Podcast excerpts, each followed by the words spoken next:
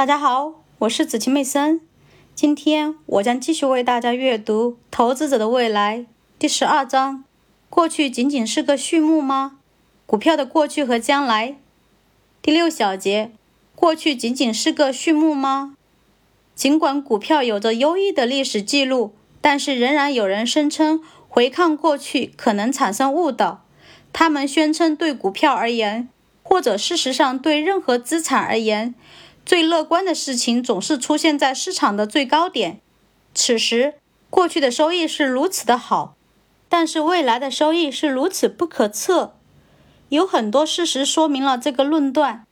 例如，如果在1989年12月测量，日本股票过去的收益率特别高，此时东京证券交易所指数达到3万九千点。在20世纪80年代。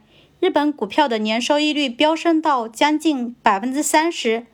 日本股票在历史风险收益分析的国际投资组合中占了很大比重，特别是日本的银行部门。但是当时的日本市场却处在熊市的边缘。十四年之后，日本的股票收益率低于市场顶峰时收益率的四分之一。与之相似。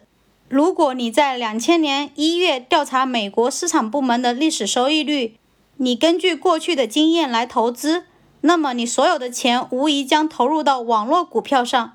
这些股票具有极高的收益率。两年之后，你的每一美元剩下十美分，就算你幸运了。